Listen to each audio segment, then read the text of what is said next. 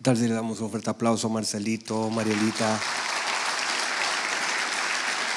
Son una bendición para el cuerpo de Cristo y sé que muchos de ustedes han pasado por consejerías que le han servido mucho, que han bendecido. Usted no sabe todos los testimonios que tenemos de la vida de matrimonios que han estado expuestos al consejo. A veces, lo decíamos ayer en el altar de adoración, Dios habla por dentro. El Espíritu Santo dice que redarguye de pecado, de justicia, de juicio, ¿verdad que sí? ¿Verdad que sí? Pero a veces Dios habla desde afuera. Así le pasó a David, no tuvo la capacidad de oír la voz de adentro. Pero Dios le mandó Natán para hablarle desde afuera. El espíritu de consejo que fue capaz de él en ese momento con un Natán en su oído pudo llevar su vida al arrepentimiento. Y creo que eso son, Marcelo Mariela, son los Natán los que nos hablan y tienen la capacidad de activar algo en nosotros. A veces se nos duerme. Mire, por favor, quiero cerrar este seminario. Estaba ahí, en realidad venía bien desordenadito y cuando lo vi tan ordenadito me fui a cambiar. Venía todo, todo sport con jeans y lo vi y dije, así no voy a cuadrar en este seminario. eh, la Biblia dice en Mateo capítulo 19, dice el Señor Jesucristo, perdón, ¿quién lo dijo? ¿Quién lo dijo? El Señor Jesucristo dijo, por tanto dejará el hombre. Le hacen una pregunta y dice, por tanto dejará, ¿quién, perdón? ¿Quién tiene que dejar? Perdón, ¿quién tiene que dejar? El gran problema de un matrimonio normalmente es el hombre digan amén las mujeres y no tengan, y no tengan ningún temor en decir amén las mujeres. Amén. Note que la demanda tiene que ver con el hombre.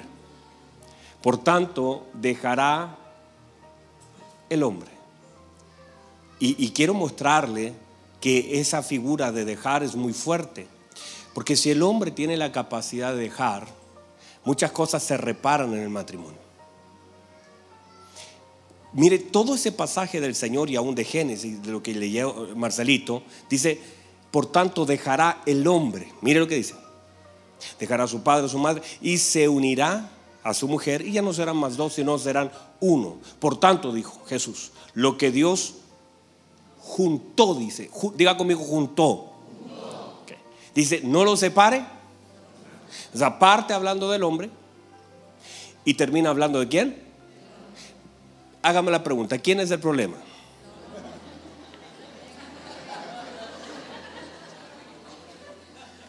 El problema va a ser siempre el hombre. Así que mujeres, descansen, respiren profundo. Si usted nota en la escritura, casi todo tiene que ver con el hombre. Por eso la figura del hombre aparece mucho más fuerte que, no porque Dios sea machista, aparece por la importancia y trascendencia que tiene el hombre sobre la vida del matrimonio y sobre la vida de la familia. Cada, cada pasaje de la escritura, los profetas intentan manifestar un hombre. Busca un hombre que se pusiese la brecha. Busque un hombre que hiciese vallado. Ese hombre tiene que tener la mentalidad de sacrificio.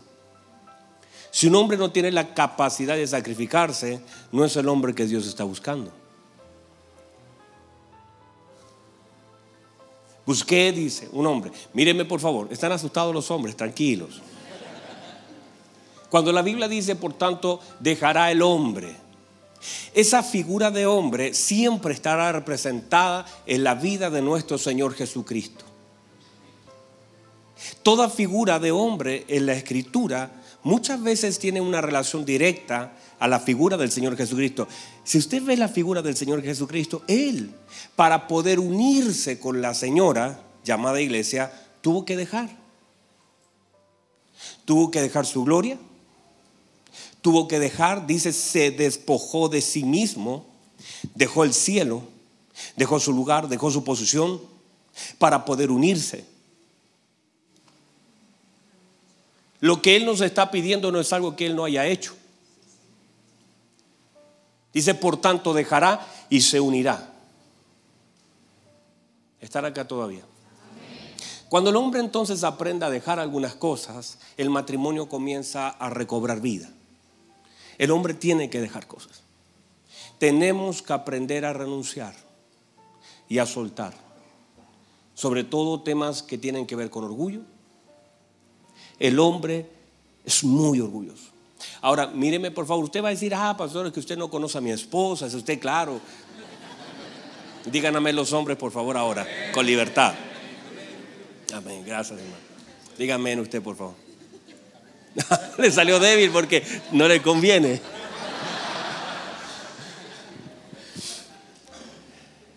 El problema es este, el problema es que la, cuando el hombre cambia, el matrimonio cambia. Cuando el hombre tiene la capacidad de dejar directamente, Dios comienza a respaldar algo. Note por favor lo que acaba de leer Marcelito. Marcelito fue clave. Él dijo que comió Eva y cuando comió Eva, pregúnteme qué pasó. No pasó nada. Si ella al comer sus ojos se abren, ella no le da a su marido, pero no pasó nada. Pero la Biblia dice, y léalo bien, Génesis capítulo 3, y dice, cuando el hombre comió, los ojos fueron abiertos. Y dice, inmediatamente fueron a esconderse cuando el hombre comió. Quiere decir entonces que gran parte de toda la responsabilidad y el matrimonio, por eso Dios dice, perdón, Adán, ¿dónde estás? Adán, ¿dónde estás? Quiero hablar contigo. Adán comenzó, usted sabe a culpar, dijo, quiero hablar contigo. Porque el problema eres tú. Entonces cuando el hombre, por eso la Biblia dice, el hombre dejará, el hombre tiene cosas que dejar. Nos hemos encontrado con hombres, ¿sabe dónde está el mayor problema sexual en la pareja, en el matrimonio? Está en el hombre. Los problemas sexuales más grandes que tiene un matrimonio radican en el hombre. La pornografía habita en el corazón del hombre. La masturbación habita en el corazón del hombre. Cosas que a veces el hombre no deja y que han traído una desgracia en el matrimonio. Porque aunque nosotros aquí nos vemos hermosos, si nosotros hablamos con claridad, hay un problema que se debe resolver y que no está resuelto. Y debemos entonces dejar, no puede haber santidad en el matrimonio si el hombre, si el hombre habita en el pecado. Porque la santidad de la iglesia radica en la santidad de Cristo. Porque la gloria de la iglesia tiene que ver con Cristo. La gloria de la iglesia es Cristo. Cristo le da la talla a la iglesia. Por eso nadie puede menospreciar la iglesia. Y por eso el apóstol Pablo tenía claridad que todos los conflictos que había en la iglesia, él dijo, no, la iglesia es la iglesia del Señor Jesucristo, baluarte de la verdad y de la justicia. ¿Por qué? Porque podía mirar a Cristo. Y no puedes menospreciar la iglesia si está mirando a Cristo. Porque el hombre santifica su matrimonio. Para que un matrimonio sea efectivo, el hombre tiene que comenzar a buscar del Señor. Y el cuerpo se va a someter a esa búsqueda. Porque el cuerpo tiene la capacidad de responder a la gloria. La mujer tiene la capacidad de sujetarse al hombre siempre que ese hombre esté sujeto a Dios. Y cuando eso sucede, entonces el matrimonio comienza a operar en orden, porque todo eso es un desorden. No está mal, la señora, usted sabe cómo las mujeres son para buscar a Dios. Tremendas, díganme las mujeres. Pero aunque le han hecho empeño y han buscado mucho, si la cabeza no se mete en el asunto, la cosa no funciona. El problema es que a veces funcionamos como las avestruces. La avestruz, mire la locura.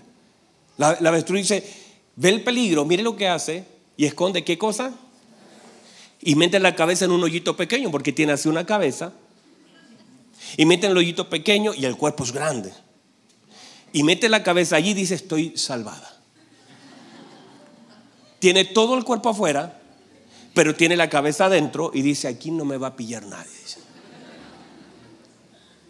Porque ese es un diseño. Y mire lo que dice la, la Biblia, lo que habla del avestruz, que es un animal insensato. Que Dios no lo dotó de sabiduría.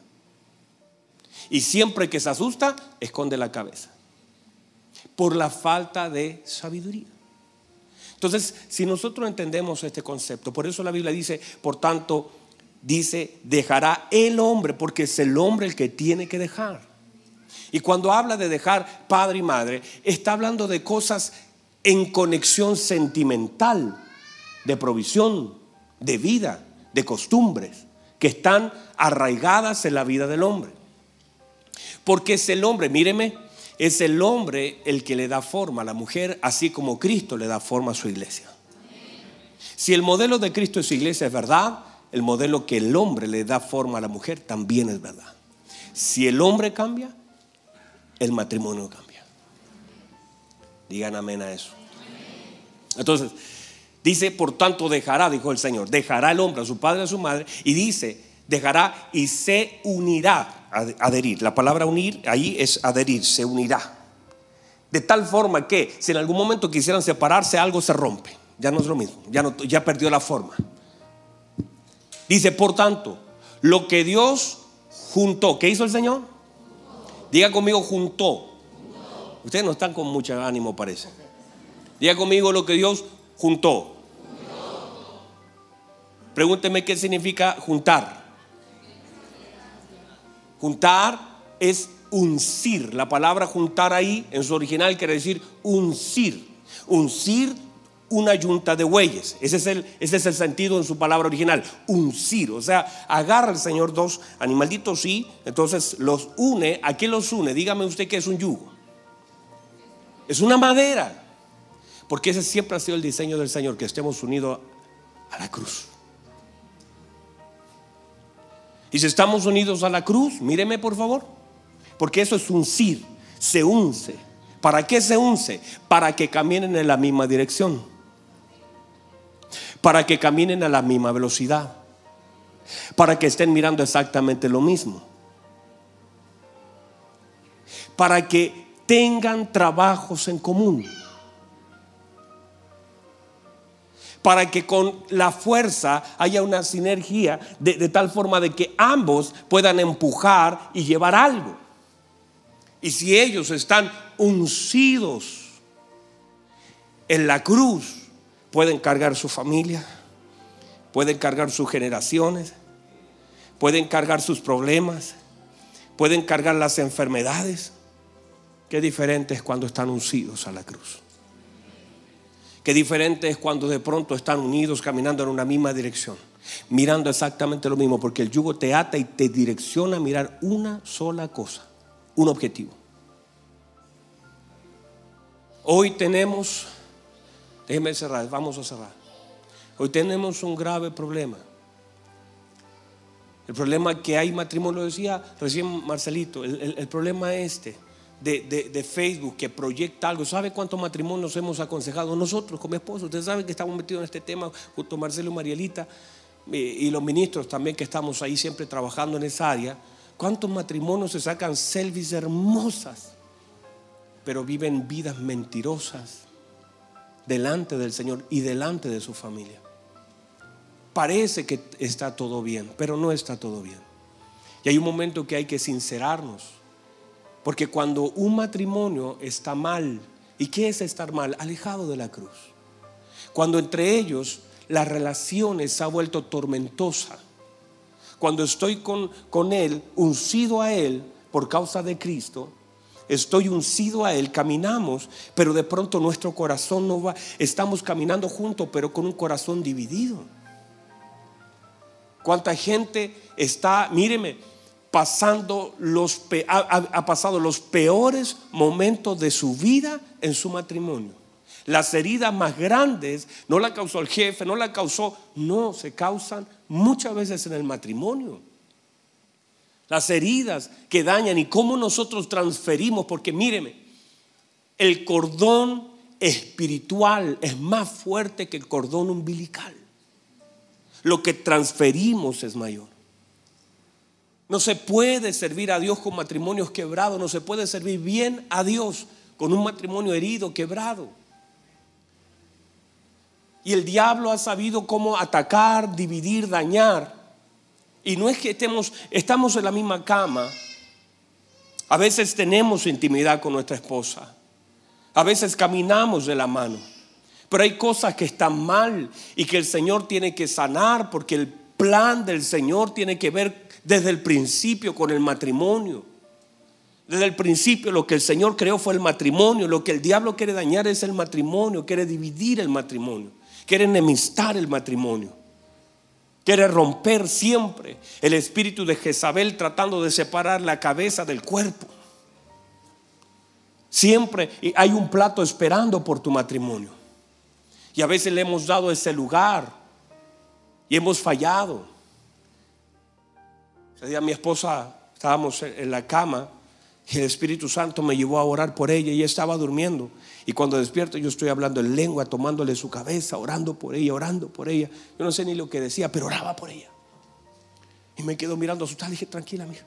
Espíritu Santo me ha llevado a orar por ti. Entender la importancia que tiene que un hombre tome su lugar un hombre que sea proactivo, un hombre que sea capaz de tener un amor profundo, un respeto, una honra por su esposa. Un hombre que sea admirado así como la iglesia admira a Cristo. Así que la esposa tenga la capacidad de admirar a su marido. ¿Sabe lo que dice la iglesia? ¿Cómo termina diciendo? Ven Señor. Ven Señor. Porque eso es lo que también debería desear la esposa. Ven. No debería sentirse ni en la casa del papá, ni en la casa de la mamá, ni en la No, lo más hermoso para una mujer debiese ser la figura del hombre. Hace días atrás mi esposa me dijo algo tan hermoso. La abracé, estaba a punto de viajar, le dije acuéstate un ratito aquí en mi hombro. y mientras se puso aquí, le empezó a hacer cariño y me dijo, ay, qué, qué rico este tiempo, me dijo deberíamos hacer que nuestro hombro sea el lugar de mayor gloria de nuestras esposas. Que ellas se sientan seguras en nuestros brazos. Que ellas nos vean, nos escuchen orar. Que sepan que nos levantamos no a ver tele, sino a doblar nuestras rodillas, a pedirle a Dios que nos dé dirección y si eso sucede en el matrimonio, le aseguro, si un hombre busca de Dios y se conecta con Cristo, el matrimonio comienza a ser formado por aquel que lo formó. Comienza a ser ordenado por aquel que nos unció. Y este es el tiempo, mis amados hermanos. No importa cuántos años lleve usted de matrimonio. A veces los, los años no dan madurez y a veces solamente entregan experiencia. Se sabe cómo se hace pero no entrega madurez. No vaya a confundir experiencia con madurez. Hay mucha gente que dice, ah, no, si yo sé la talla, sabes eso, pero no conoces nada del corazón de ella. No se trata solamente, ah, el color que le gusta, ah, la comida preferida, esas son niñerías. Lo más importante es conocer día a día el corazón, porque eso es lo que hace el Señor. Nos conoce profundamente. Sabe quiénes somos nosotros. Cristo sabe lo que dijo a la iglesia. Yo, él pudo haber enviado un ángel. Él pudo haber dicho estar a Miguel con ustedes. Él pudo haber dicho todos los ángeles estarán rodeando. Él dijo no, no, no. Yo estaré todos los días con ustedes hasta el fin. Esa es la promesa de un esposo para su esposa. Yo estaré, amor, yo estaré contigo todos los días. Los días buenos, los días malos, yo estaré contigo me vas a oír mis palabras. Porque si usted quiere ver el modelo, Cristo es su iglesia. Ese es el modelo, no hay otro. Esa es la talla, esa es la medida. Y eso es lo que debemos llegar a hacer nosotros como iglesia. Podemos envejecer, pueden pasar años, pero lo más importante es que cumplamos propósito, que nuestras esposas que de alguna forma representan la gloria de un hombre, no estén llorando por matrimonios quebrados, todavía están juntos, pero ya están quebrados, sino que sean capaces de vivir vidas alegres, gozosas en Cristo. La seguridad siempre la dará el hombre. Siempre el hombre será la seguridad En el mundo tendréis aflicciones. Tranquilos, yo he vencido al mundo. El hombre tiene que tener la capacidad de vencer y darle seguridad a su esposa. Así como Cristo venció y es la seguridad de la iglesia. El hombre tiene que terminar. El hombre no puede retroceder. El hombre tiene que cubrir. El hombre tiene que perdonar. El hombre tiene que abrazar. El hombre tiene que ser transformado. Y usted como un hombre de Dios tiene que ser transformado. Y el mayor testimonio lo debe dar su esposa. La fama y el testimonio son cosas diferentes. La fama es lo que la gente dice de ti. Los leyes que tienes en tus publicaciones, eso es fama. Testimonio es lo que Dios conoce de nosotros. Y hay personas prefiriendo buscar fama que testimonio delante del Señor. El Señor conoce quiénes somos. Y muchas veces lo que tenemos es una vasija quebrada. Y Dios nos da una nueva oportunidad. ¿Sabe, ¿Sabe lo que es un seminario? Míreme, ¿sabe lo que es un seminario? Es una oportunidad de Dios. ¿Sabe lo que es este momento? Es una puerta de Dios para usted. Para que a través de la instrucción de hombres cargados de sabiduría, usted pueda corregir las cosas que están mal. No tiene sentido el hecho de pensar en ganar el mundo para Cristo si estoy destruyendo mi matrimonio? ¿Qué sentido tiene? Que yo piense solamente hacia afuera y que sea un Salomón que tenga sabiduría para gobernarlo de afuera y no tenga sabiduría para gobernarlo de adentro. Aprendamos, vivamos vidas piadosas, seamos hombres de Dios que nuestro matrimonio, que nuestra esposa encuentre plenitud en la vida nuestra, que sepa que nosotros somos hombres de Dios genuinos, verdaderos. ¿Sabe qué alegría me dio a mí predicando el día jueves? Usted, algunos de ustedes estaban. Yo estaba predicando. Y mientras yo estaba predicando, mi esposa estaba de rodillas y llorando. ¿Sabe lo difícil que es para un hombre que predique que su esposa crea lo que usted está hablando allá adelante? Ganarse la honra y el respeto de tu esposa no es fácil, pero lo puedes conseguir. Si tu esposa te escucha orar, llorar, ¿Sabe cuántas veces con las manos mi esposa sabe que le pongo mis manos a mis hijos y, lloro cuando oro por ellos y los bendigo? Mis hijos dicen, ¿y papá por qué estás llorando? Ah, porque estoy quebrantado delante, estoy tan agradecido por tenerlos a ustedes.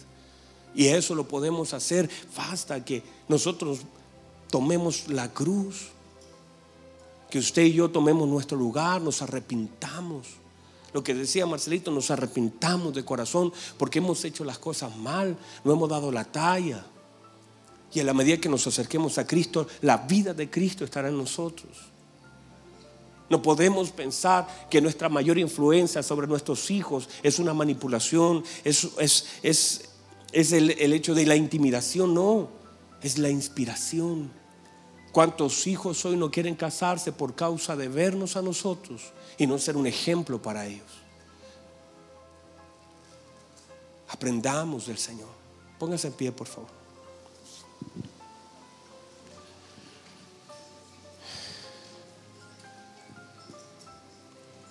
Póngase en pie y cierre sus ojos. Voy a pedir si tienes a tu esposo a tu lado. Sé que algunos han venido. Gracias al Señor por aquellos que vinieron solitos y que aunque su esposo o su esposa no pudo venir, usted dijo, yo aunque no venga, voy a estar. Quiero estar. Quiero estar presente. Aunque ella no pudo venir, quiero estar presente yo. Algo tomaré. Tómale la mano a tu esposa, a tu esposo.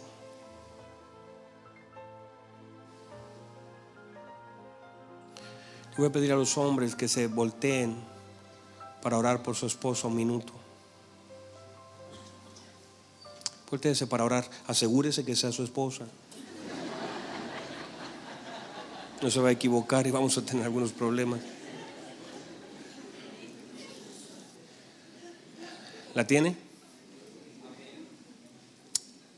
De pronto si hay alguien ahí que esté solita, puede, y si hay un, no un hermano, sino que hay alguien ahí que pueda orar, bendiga a su hermana, tal vez hay alguien ahí. ¿Por qué no, no le das gracias a Dios? ¿Por qué no le das gracias? Ocupemos dos minutos en darle gracias a Dios por esa mujer. Yo quiero que los hombres sean capaces de elevar una oración delante de Dios. Agradecele por tu esposa. No hable de sus defectos. ¿Sabe cómo habla el Señor de su iglesia? Habla bien. Dice que somos su amada. Dice que a ella se le concedió ser vestida de lino fino. Cuando Cristo habla de la iglesia, Él dijo, yo edificaré mi iglesia. Porque el hombre tiene la capacidad de edificar la vida de su esposa. Habla bien de tu esposa. Tú conoces sus defectos. Cristo también conoce los defectos de la iglesia. Pero Cristo habla bien de su iglesia. Porque es su amada. Él dio su vida por su iglesia. ¿Por qué no oras al Señor? Le das gracias, gracias por su vida. Gracias por su tiempo. Gracias por su paciencia. Gracias por su corazón. Vamos, dale gracias por las cosas buenas que tú ves en ella. Que el Espíritu Santo te guíe. Dale gracias porque te ha perdonado muchas veces. Porque ha creído cuando tú dices voy a cambiar. Ella ha creído, pero tienes que hablar. No te vayas a quedar callado, no seas un Zacarías, no vienes a ser un Zacarías esta congregación. Habla, ora. No es para adentro, es para afuera. El lugar secreto, no, este es un momento donde tú hablas con Dios, donde tú le sueltas a Dios algo que tu esposa te escuche. Estás hablando con Dios, pero estás hablando de ella. Permite que los oídos de tu esposa sean sanados. ¿Cuántas veces le gritaste? ¿Cuántas veces la heriste, la lastimaste? la deshonraste. Habla bien, habla bien, que ella te escuche, que ella sepa que tú ves en ella cosas buenas. Agradecele a Dios por su vida. Agradecele. Dile, Señor, quiero darle gracias por el corazón que le has dado, por la fuerza que le has dado, por la paciencia, por la perseverancia. Gracias, Señor, por amarme. Gracias por los hijos que me ha dado. Gracias por el cariño, por despertar con ella, por ver una imagen de Cristo en la vida de ella. Vamos, ora por tu esposa. Bendice esa mujer. Bendice esa mujer que Dios te ha dado. Bendícela con palabras dulces, con palabras llenas de amor, de reconocimiento a su labor Señor, dame años al lado de ella. Perdóname por fallarle, por no dejar algunas cosas que tengo que dejar. Para unirme, para adherirme. Quiere decir que algunas cosas no te permiten adherirte a ella. Por causa de las cosas que no ha dejado. ¿Cómo te ha costado adherirte? ¿Cómo te ha costado estar con ella? Porque hay cosas que no has dejado. Pero dile, Señor, voy a dejar. Hay cosas que voy a dejar no es irte en contra de tu papá, de tu mamá, no es eso. Hay cosas que tienes que dejar. Hay actitudes que tienes que dejar. Hay cosas que tienes que soltar en el nombre de Jesús. Hay cosas que están mal, que están dañando a tu esposa. Como dice la Biblia, nadie aborreció su propio cuerpo nunca, sino que lo cuide y lo sustenta. Tu cuerpo es tu esposa.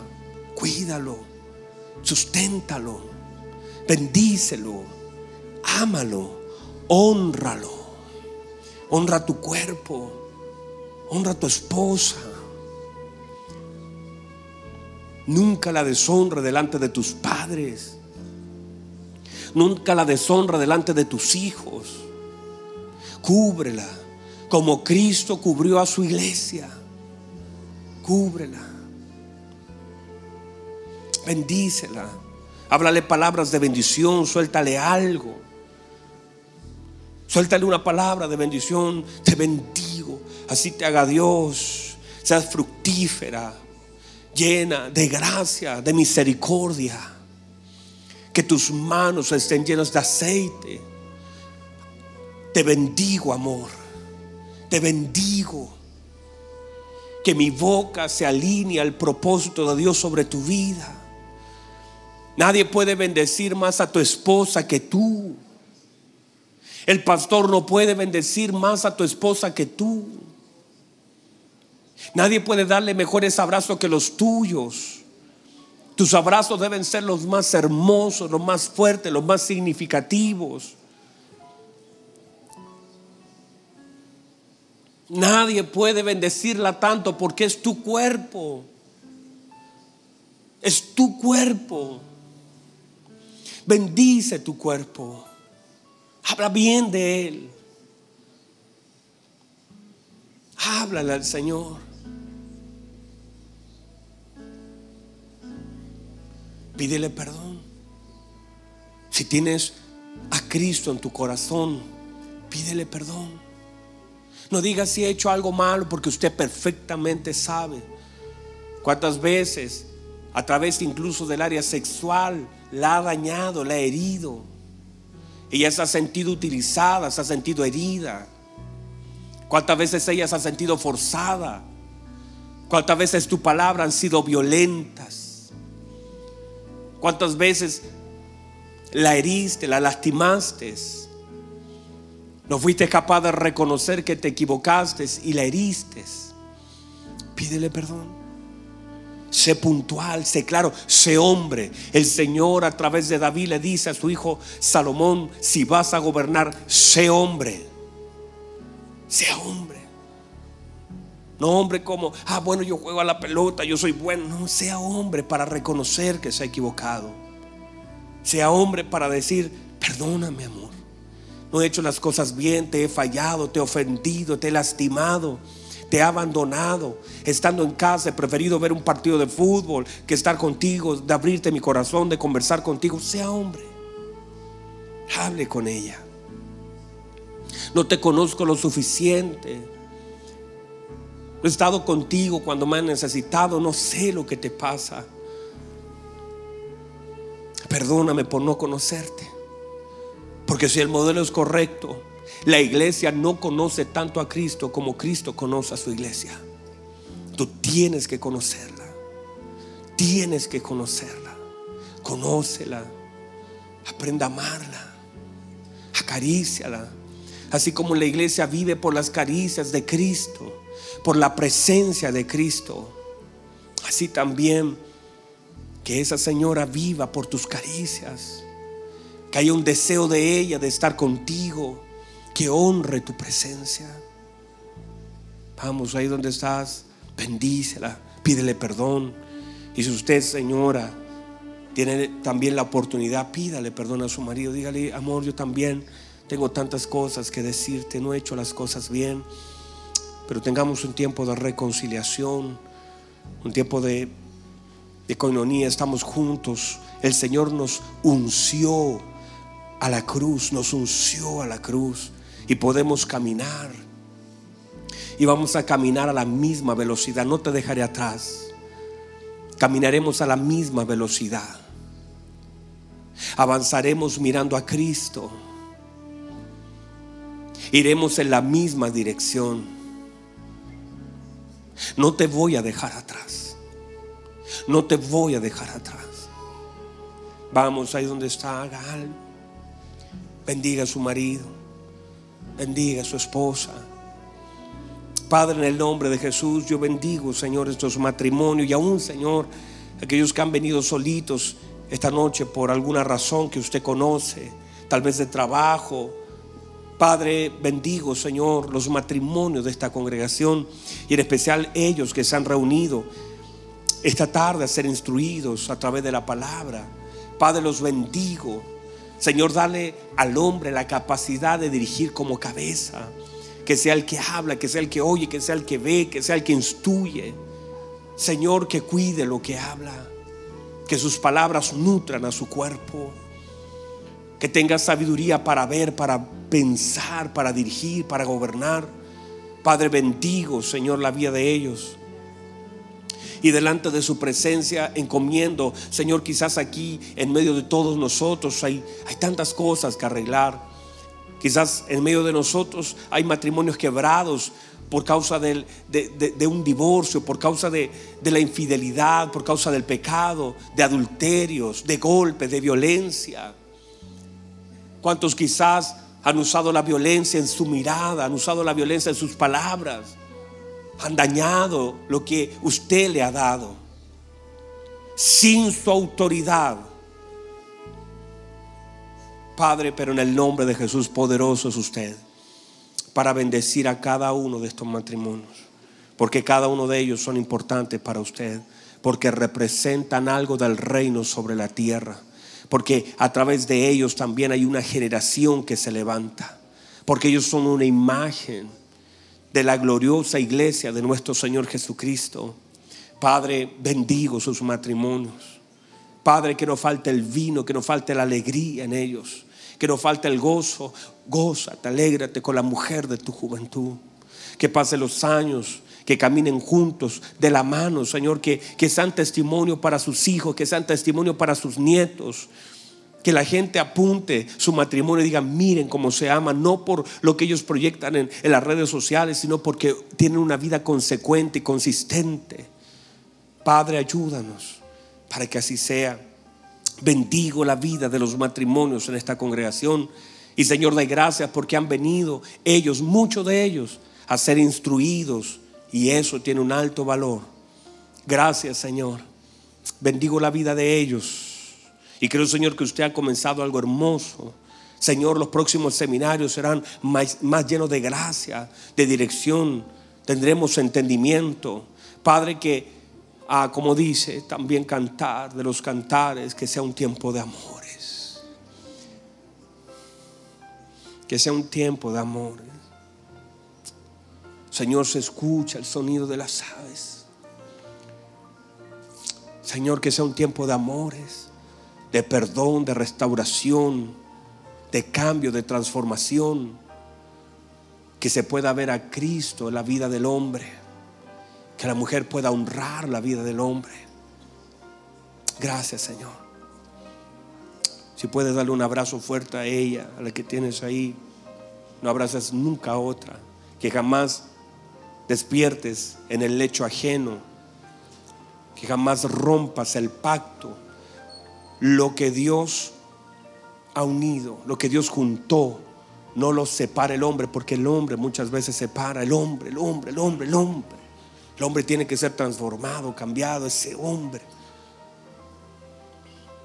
Pero Dios nos ha traído para dar un abrazo de amor, cúbrela, como Cristo cubre a su iglesia, cúbrela.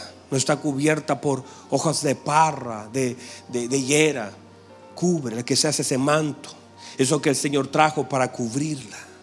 Sé tú esa piel que la cubre, cubre su desnudez, cubre su vergüenza, cubre su dolor, cúbrelo. Bendícela. En nombre de Jesús. Gracias.